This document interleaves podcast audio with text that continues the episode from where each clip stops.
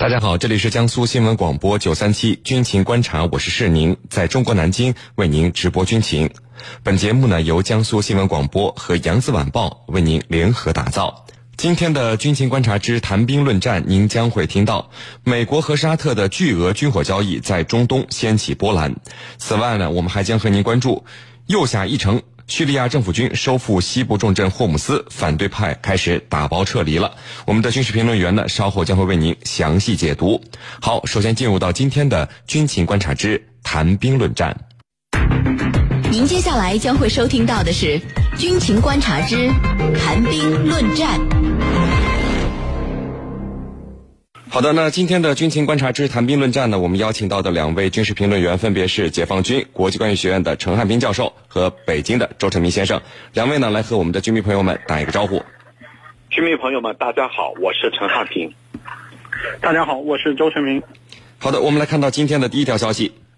五月二十一号呢，叙利亚反政府武装完全撤出了叙利亚西部城市霍姆斯。那这个霍姆斯呢，是叙利亚内战爆发以后被叙反政府武装控制的第一座大城市。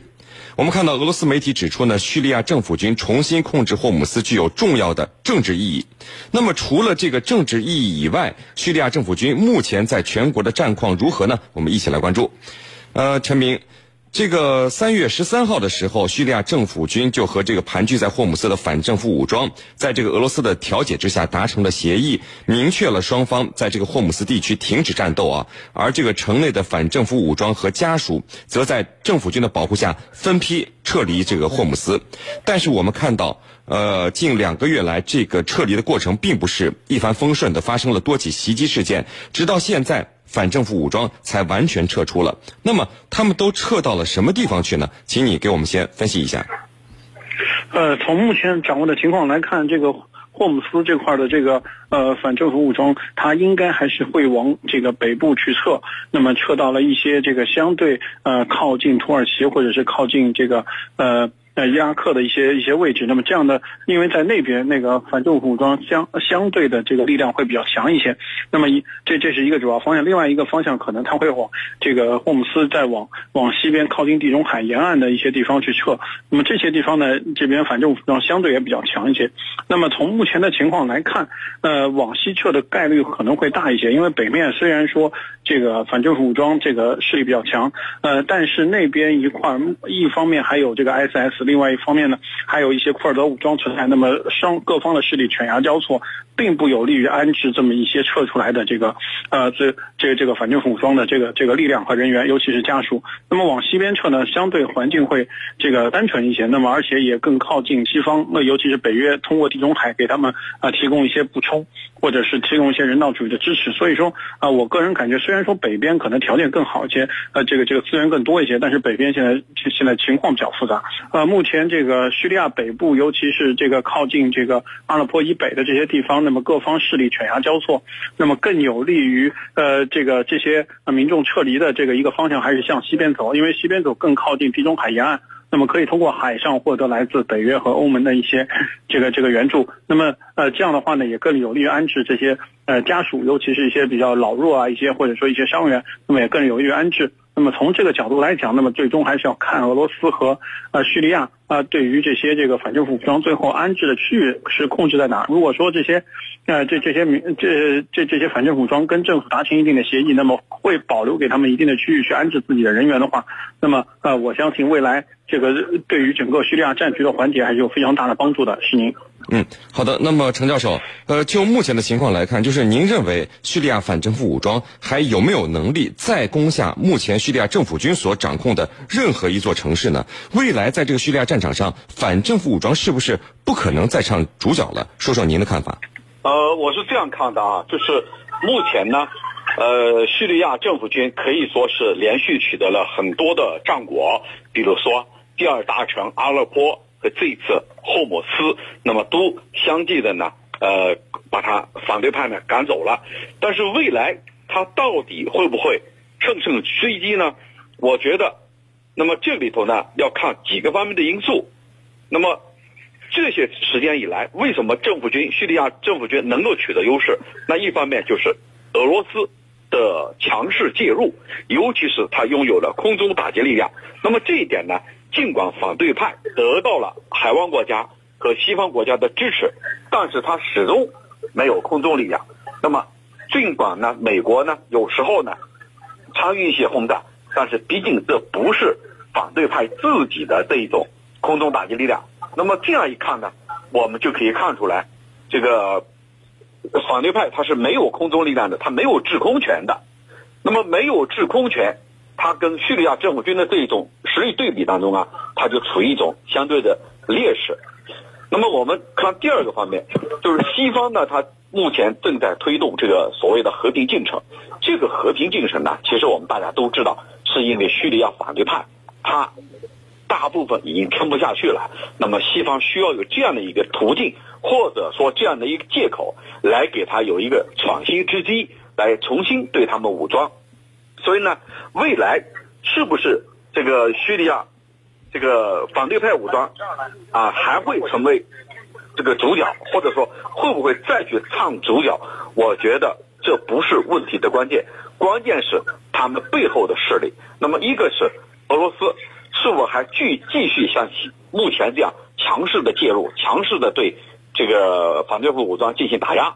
另外一个呢，就是他背后的支持者，就西方势力。和，呃，海湾国家当地的势力。那么这个里头呢，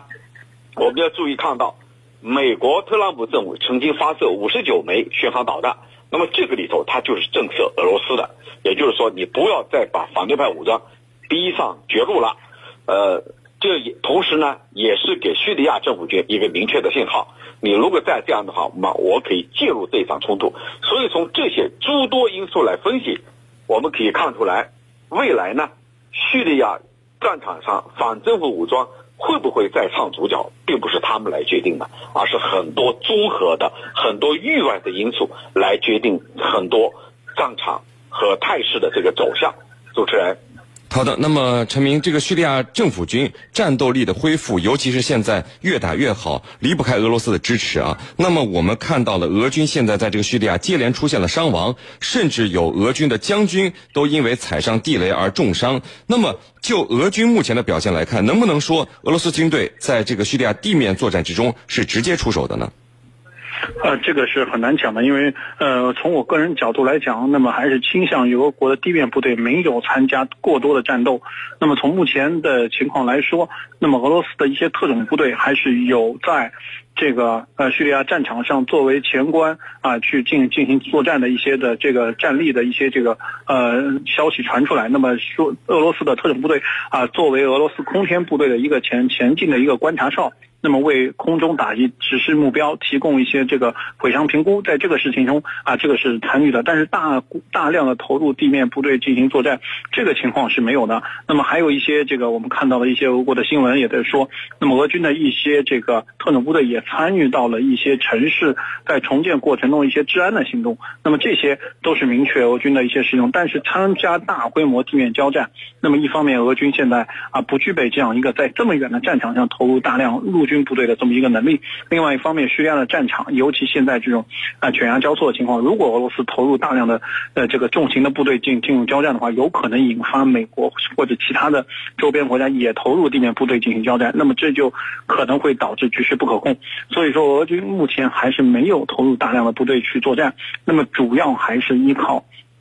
这个呃，叙利亚政府军进行作战。那么，叙利亚政府军目前啊，兵力还是比较捉襟见肘的，因为这个阿拉维派的现在的这个人口这个本来就不多，那么再加上持续的消耗，那么实际上现在是缺乏大量的这个青壮年来作为这个呃陆军的这个主要的这这个人员进行进行作战。那么目前战局的变化主要还是出在叙利亚的这个反政府武装在得到。美国为首的西方国家支持的力度在下降的时候，那么在这个时候，呃，一方面力量由俄罗斯的支持有所提升，另外一方面。这个由于美国政策的变化，导致这个外援断绝，所以在这两个这个力量的对比的变化，导致了目前战局有利于叙利亚政府军的这个呃发展。但是我相信，如果说美国国内对于这个叙利亚战局拿出一个明确的做法，包括特朗普这次就刚刚你提到的使用战斧巡航导弹攻击了霍姆斯的呃叙利亚的空军基地，如果说呃美国国内在中东政策达成一致，那么对叙利亚问题有一个明确的结论的话，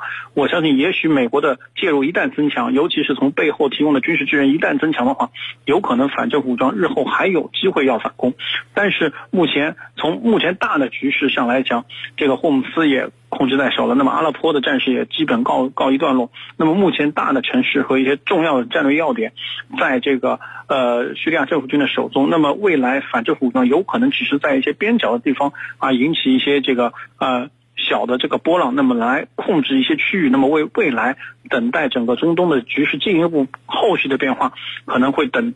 进入到这么一个长期的一个对峙的一个状态。是您？嗯，好的。我们看到有网友问啊，叙利亚政府军的不断收复失地，会不会遇到一个瓶颈，还是会一直这样顺利的打下去呢？陈教授，您的看法是什么？嗯，好的。那么从理论上来说啊，如果说收复城市的话，那么呃可以乘胜追击啊，趁势。来拓展，但是呢，目前叙利亚的情况它非常复杂，它并不单单由叙利亚政府军一方来决定。那么到底复杂到什么程度呢？我们看，首先呢，就是刚才陈明也提到了，目前叙利亚它遇遭遇的一个征兵难，主要是这个青壮年，大部分都在军队里头，呃，成为这个战士、军人。那么你再去征集更多的兵员，对于动乱。当中的叙利亚来说是非常困难的。那么你兵源得不到补充的话，你再去收复其他的城市是很难的。第二呢，就是在从这个战术上来说，呃，如果说你在不同的城市进行这种收复战，那么你的兵源兵力它会分散，分散呢不利于你集中，那么就可能不利于一座一座城市的收复，还不如呢集中在一点收复掉。然后呢，再集中到下一个点，否则的话，你如果说像天女散花一样撒胡椒面的话，你可能会给他带来很难以预料的后果，极有可能打下来又守不住。那么，呃，第三个因素呢，就是叙利亚的战事实际上并不是由他一方来决定的。刚才我也分析了，其中有包括俄罗斯跟西方的这种博弈在里头。如果俄罗斯认为不打，比打更有价值、更有这个喘息之机的话，可能他不会主动打，而是和西方来推出一个所谓的和平进程。其实这里头就是一种交易。这种和平进程的话，那就不会让战事继续冲突下去。你比如说，俄罗斯跟土耳其、叙利亚啊，跟伊朗双方所确定的四个所谓的冲突降级区，也叫安全区，目的就是要缓和。这个局势，也就是说，如果你叙利亚政府军想打，他们都不会让你打。这里头，我们就看到了叙利亚它的局势的复杂性，它就不再是一个主权国家，而是受到国内外局势、国内外势力的操弄。所以呢，未来它不可能像现在这样一座又一座城市的收复，瓶颈是很明显的。主持人，嗯，好的，那各位不要走开，接下来呢是半点广告时间，再简短。